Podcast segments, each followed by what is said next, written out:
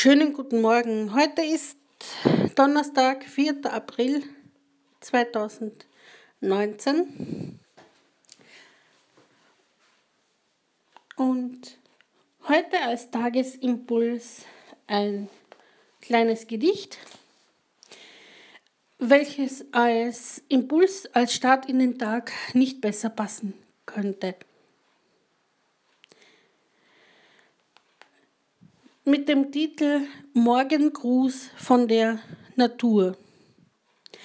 Ja, heute kann ich den Tagesimpuls nicht draußen am Balkon aufnehmen. Es hat nämlich gerade zu regnen begonnen und der Balkon ist zwar überdacht, aber der Wind sorgt dennoch dafür, dass äh, Regentropfen hereinkommen und das ist mir doch etwas zu ungemütlich. Darum halt heute in der Küche. Also, Morgengruß von der Natur. Die Luft riecht gut, frisch nach Blumen oder auch nach Regen. Nimm sie wahr, die Vielfalt der Natur und genieße ihren Segen.